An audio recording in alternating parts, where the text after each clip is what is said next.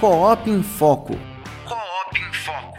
O podcast da Cooperativa Agropecuária Vale do Rio Doce.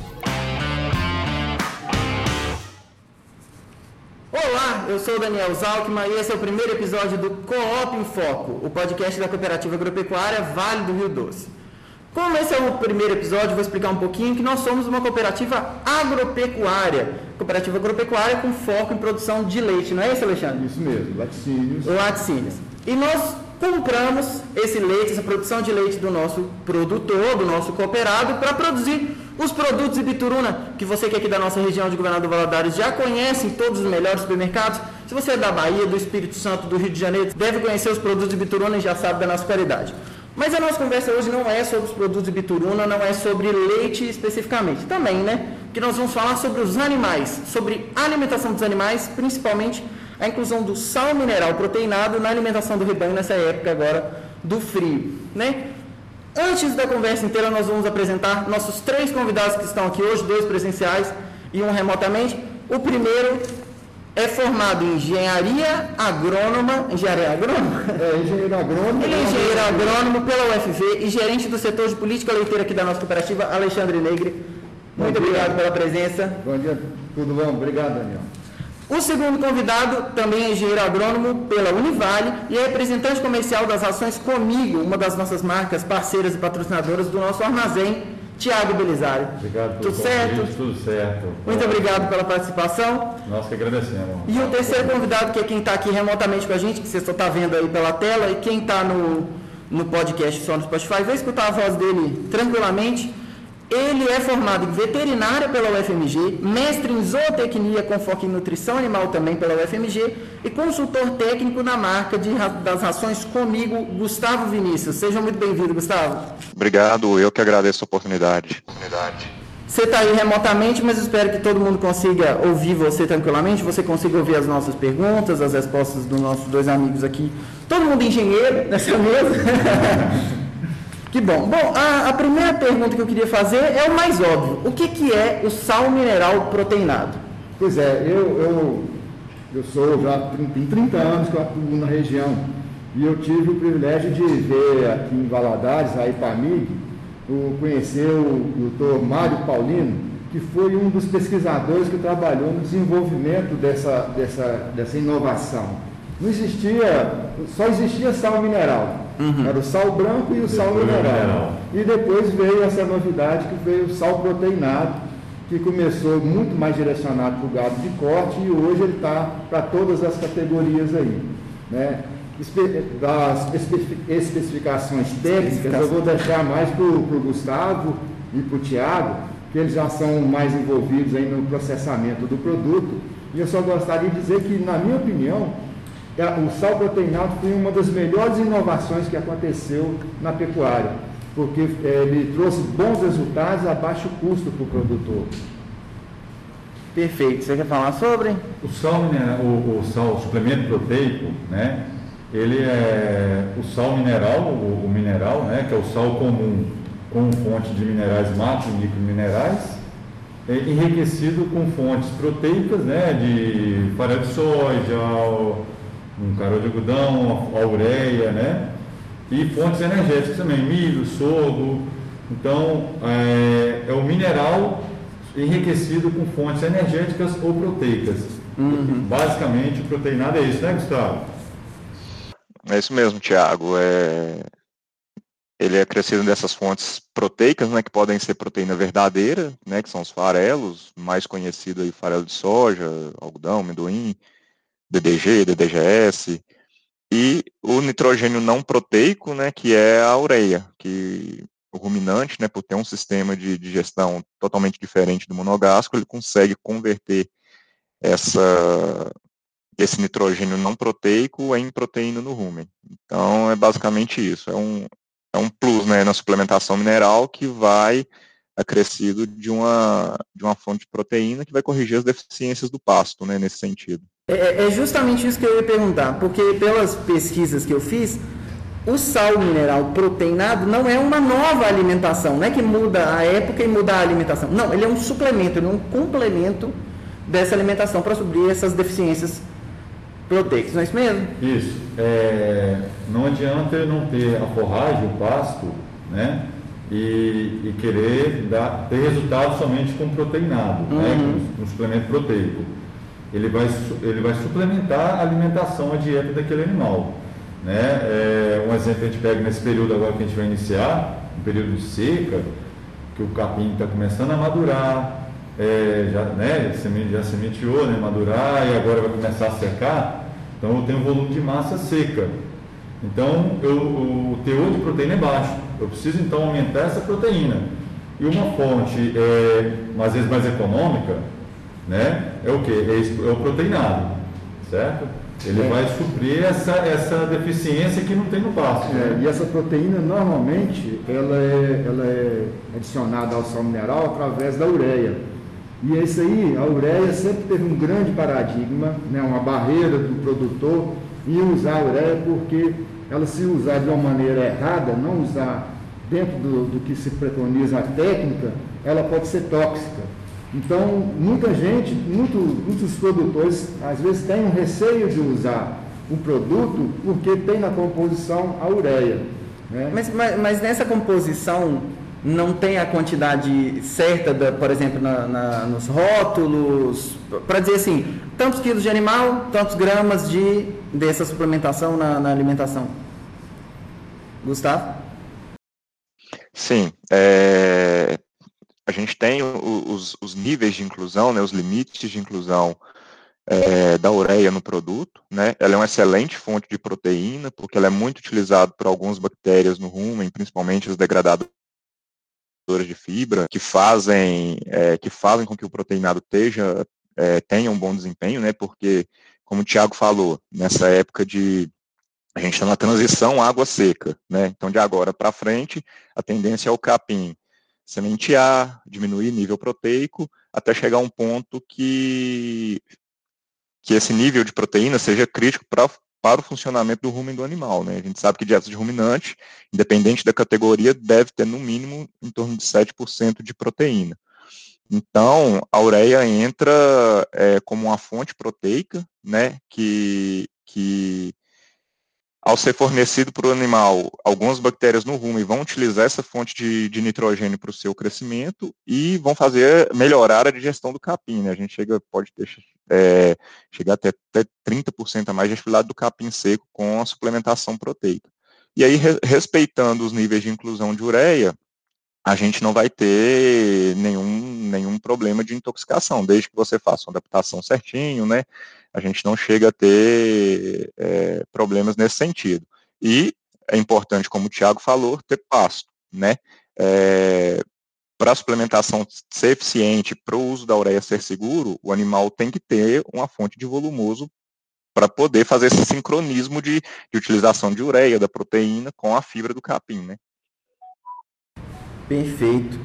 É, eu estava vendo aqui nas nossas perguntas uma que, que linka com, com essa, é quais os cuidados que eu tenho que ter para fornecer essa suplementação. Porque não é simplesmente colocar, que nem a gente diz, que tem a quantidade certa, provavelmente tem no rótulo do, dos produtos quais as, as quantidades, que não é só, só isso, tem que ter a alimentação certa, do tanto certo. É, nós estamos entrando, como o Tiago falou, num período seco. Né? Então, a ureia um, grande inimigo da ureia é porque ela, ela, ela absorve a umidade, a umidade do ar, a umidade do, da chuva, e ela, se ela absorver essa umidade, ela muda a, a, o formato dela.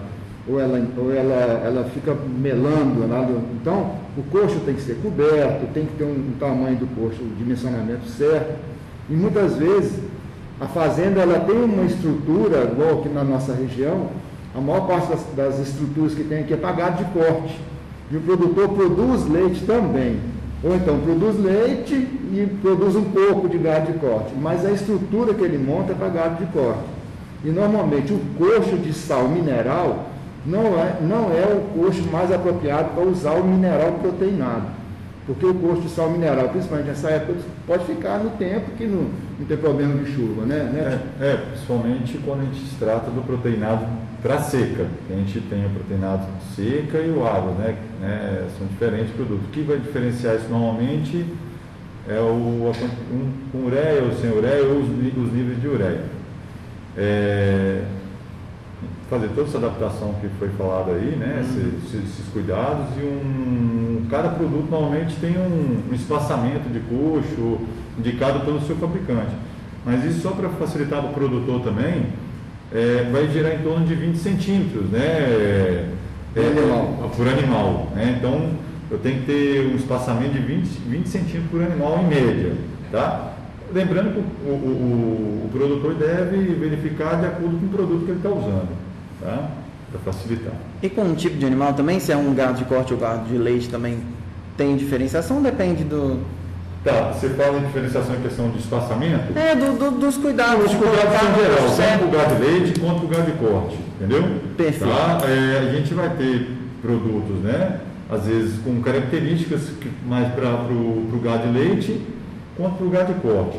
Tá? Mas de forma geral, o proteinado ele pode é, ser usado para todas as é, categorias, né? Respeitando sempre questão de bezerros, né? Que às vezes por causa do consumo de ureia né, questão de intoxicação, que o animal se intoxica mais, né, mais, mais fácil, né, então tem uma restrição aí, bezerra até quatro meses não é ideal um proteinado de seca, né, com proteinado com ureia, mas as categorias todas podem né, consumir.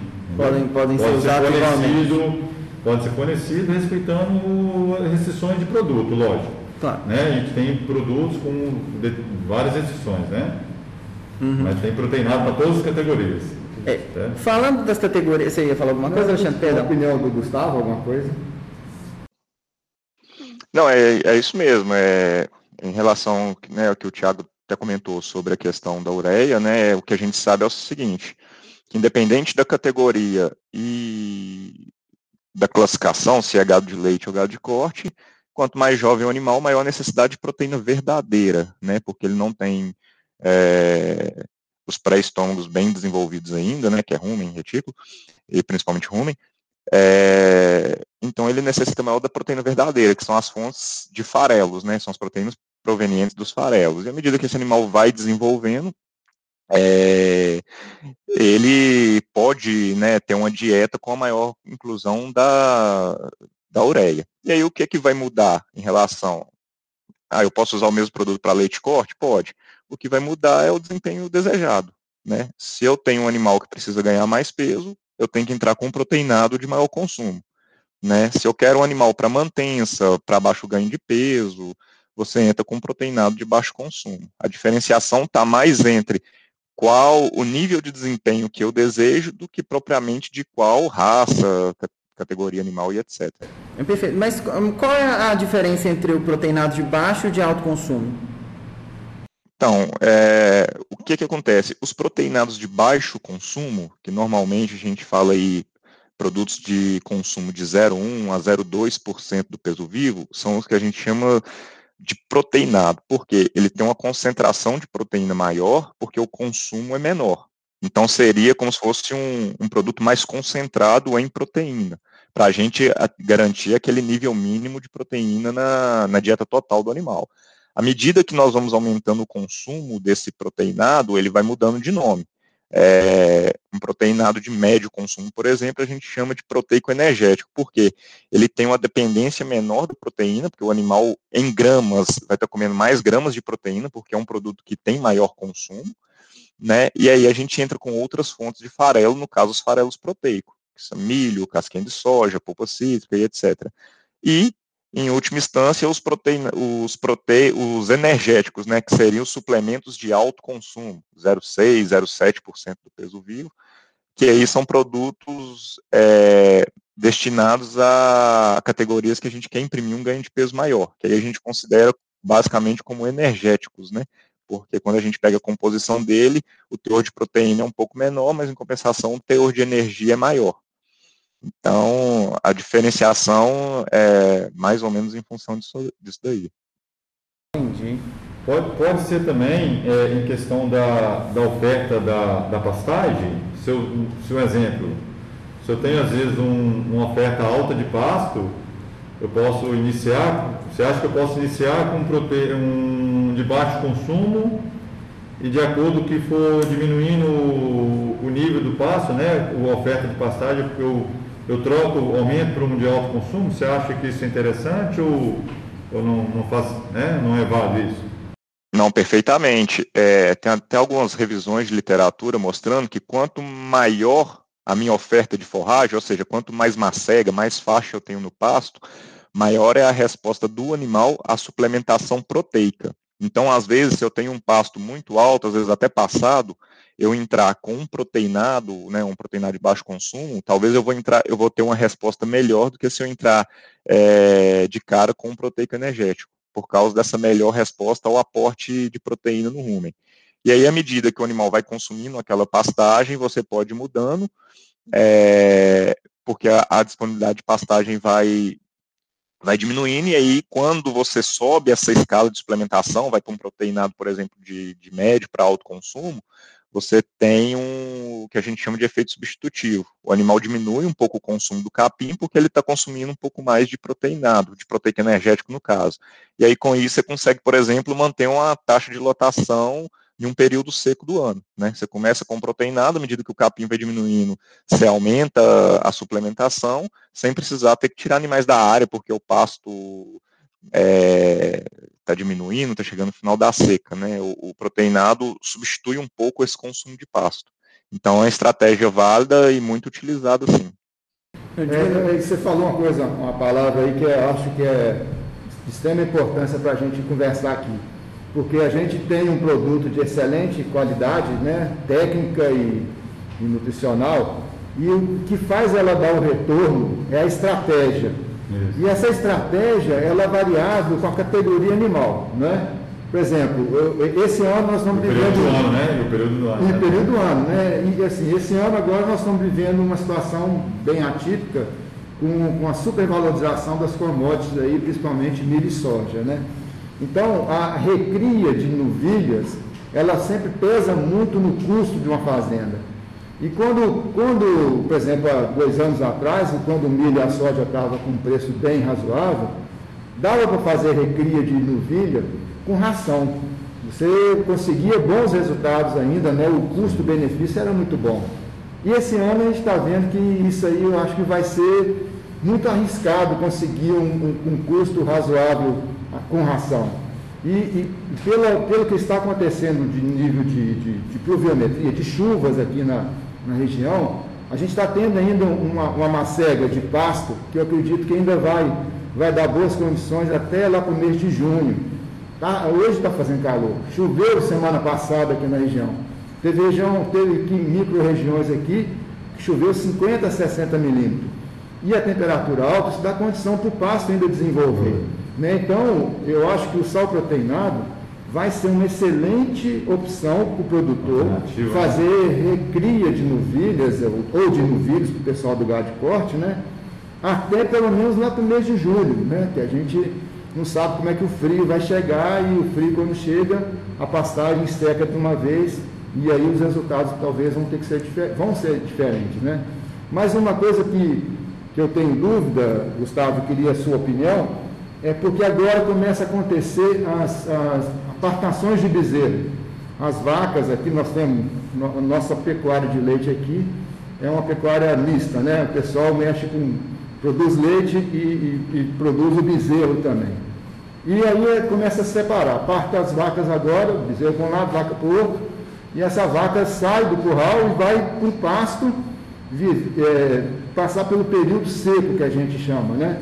ela vai fazer o, o, o período de, de que até uns 60, 90 dias de, de, de pré-parto aí que vai, ela vai viver.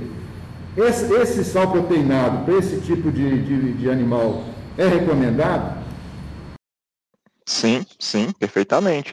Desde que tenha, né, igual nós comentamos, é, oferta de passo suficiente, é, o proteinado vai ser uma excelente alternativa, porque ele vai dar, se você desmama esse animal e coloca ele, por exemplo, só em um sal mineral, é, a cada dia que passa o capim vai diminuindo a qualidade e, consequente, esse animal vai sentindo os efeitos disso, né? Então, o proteinado, além de, principalmente o proteinado, ser uma estratégia relativamente é, de custo-benefício muito bom, porque quando você pega é, o consumo do animal é baixo e, consequentemente, o desembolso por cabeça é baixo, né?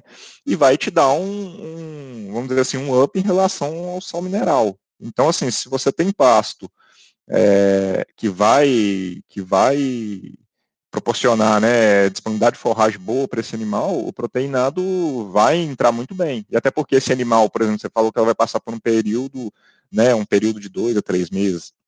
É, é um período que esse animal não tem uma exigência muito alta, às vezes, para necessitar de cara de já entrar com a ração. Então, o proteinado atende bem nesse início de desmama aí, né, e vai garantir ali que o animal mantenha peso, ganhe até um pouco de peso, dependendo da categoria, de qual, de qual raça nós estivermos falando, né. Então, sem dúvida, é uma estratégia muito boa. E, e, entra de baixo consumo ou de alto consumo nessa história? Porque ela já vem com um consumo de, de concentrado. O que, que, você acha? Olha, aí nesse caso, é, são dois fatores que vão contar muito. Primeiro, a condição corporal desse animal, né? E como que esse animal precisa chegar para o parto, né? Se for, por exemplo, um animal que vinha na ração, né, e está, talvez assim, com um sobrepeso, vamos dizer assim, o, o proteína de baixo consumo vai atender por esse período. Mas o que normalmente não é o caso, né? Normalmente o animal, é, quando desmama, né, a vaca desmama, normalmente ela está precisando recuperar um pouco de condição corporal. Aí, nesse caso, um proteinado de, de um consumo um pouco maior vai te trazer mais benefícios. É. E, vai, e ela parindo com, com score corporal bom, ela, ela quando entra com com a dieta pós-parto, ela responde em produção de leite muito rapidamente, porque esses primeiros dias pós-parto, a, gordura ali, né, ela acaba aí transformando energia para ela ali, né? Então a resposta da ração que o produtor vai, vai começar a fornecer melhor, já tem flora adaptada, rume, né, questão de rume, flora adaptada, em questão de retenção de placenta, né, também, da saúde de forma geral, porque eu soltar um animal para o pasto, ele não vai, ele não vai conseguir pastejar normal, porque eu estou com com pasto de, de baixa qualidade, pasto seco. Então ele precisa de, do, desse, dessa, dessa proteína, né, que está no proteinado ou no, alguma fonte que seja, para aproveitar melhor a pastagem. Né? Então pra, é, um, é, um, conjunto que, que vai trazer benefício para o produtor. Para mesmo se a né? pastagem estiver mais seca, tiver com uma deficiência, ela ainda assim tem nutrientes suficientes. Consegue, porque, como a gente falou no início, a, a, a, né, a, a, a, ureia, né? Ah, ou, ou a proteína, né? o carboidrato da, da proteína, da fonte proteica, do farelo, ele vai o que? Ajudar na, na, na, na, degradação dessa fibra, vai aumentar o nível de bactéria no rumo que degrada, degrada a fibra da pastagem, entendeu? Então e... é uma composição tudo aí que vai ajudar. É, perdão de cortar, mas eu queria perguntar assim, nessa pastagem, acontece a mesma coisa que aconteceria se fosse, se fosse oferecido para o animal volumoso. Sim, volumoso, você fala capim picado, né? Isso, é, de ensilagem, é, oscilagem. Acontece, a gente vê muito, é muito comum aqui, a gente vê o produtor que tem medo, esse que tem medo de usar a ureia, de usar a ureia direto na cana ou de usar a ureia direto no, no, no capim picado, no capim elefante. ele passa direto, ele passa a usar o sal proteinado, porque no sal proteinado tem a ureia. E é, é mais seguro, e é né? é mais, mais seguro, porque está diluído ali no, no mineral. Mas e aí, o que, que, que você acha dessa, dessa estratégia, Gustavo?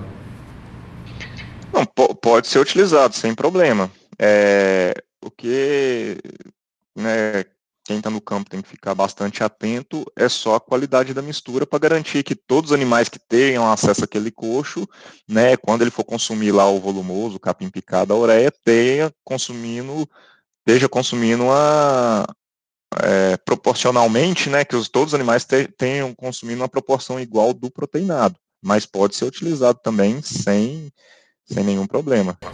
Se eles estiverem com a nutrição na medida certa, é o resultado que a gente quer.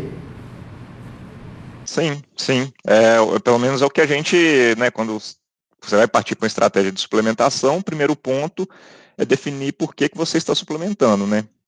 Então, a partir do momento que você define, eu estou suplementando para manter meus animais, para melhorar o desempenho, é, você vai definir o, o, que você, qual que é o seu objetivo. Se for um gado de corte, é, uma suplementação para ganhar tantas gramas por dia. Se for uma vaca de leite, é, seca, por exemplo, uma suplementação para manter o score de condição corporal, para tentar melhorar um pouco do score de condição corporal. Aí, a partir daí, você vai modulando sua estratégia, se vai ser um de baixo consumo, médio e alto consumo. E aí você tem que garantir que todos os animais do lote tenham acesso. Aí, por isso que entra essa questão da, da mistura do volumoso, né? Não tem problema misturar, mas desde que fique uma mistura homogênea, que com um bocado, todos os animais que forem naquele coxo vão comer proporcionalmente uma quantidade equivalente do proteinado. Estando tudo bem, bem bem balanceado, o desempenho acontece, né?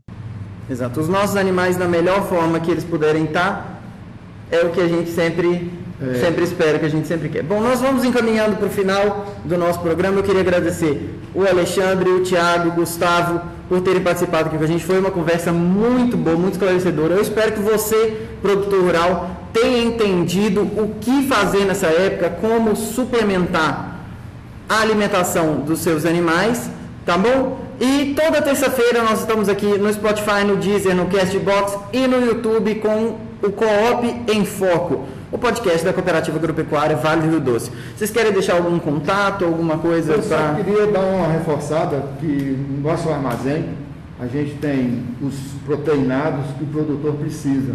E além disso, tem todo o apoio, todo o suporte técnico das empresas que trabalham com a gente. Então hoje a gente está aqui com o, o, o Tiago, que é da Comigo, mas também trabalhamos com a Papu e com a Guabi e da pessoal da Tortuga, que dão todo esse suporte, toda a assistência e, além disso, os nossos técnicos de campo, do Educampo, da TIG, os nossos veterinários e agrônomos, que têm condição de dar essa orientação para os nossos produtores e para os nossos cooperados principalmente, tá bom? Perfeito. Algum eu recado? Eu queria só agradecer, primeiramente, né, a oportunidade de estar participando aqui. É, nós da, da Ações Comigo estamos sempre abertos a atender o produtor rural da melhor maneira possível, é, disponíveis sempre, e que o produtor ele busque sempre consultar o técnico, né, é, é, é os técnicos, para fazer o melhor, para usar o melhor produto, na melhor época, entendeu? Então a gente dá, das, das ações comigo estamos à disposição, entendeu? A ação comigo está à disposição com uma empresa séria, parceira da cooperativa, com produtos de boa qualidade e, e com responsabilidade. Beleza? Perfeito. Você, Gustavo? Também gostaria de agradecer pelo convite, a oportunidade né, da gente estar tá falando um pouquinho sobre nutrição animal, que é sempre é bom né, levar um pouco de conhecimento ao produtor que está no campo. E eu, em nome da Comigo, gostaria de dizer que estamos à disposição né, em todas as dúvidas, necessidades dos produtores. É, podem contar conosco.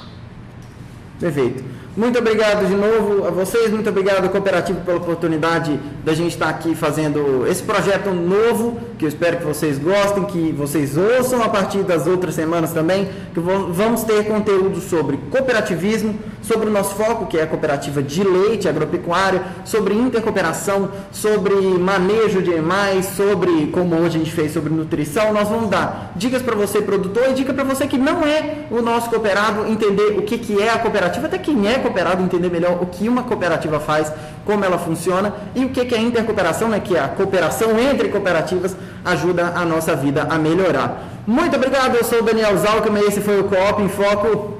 Até terça-feira que vem.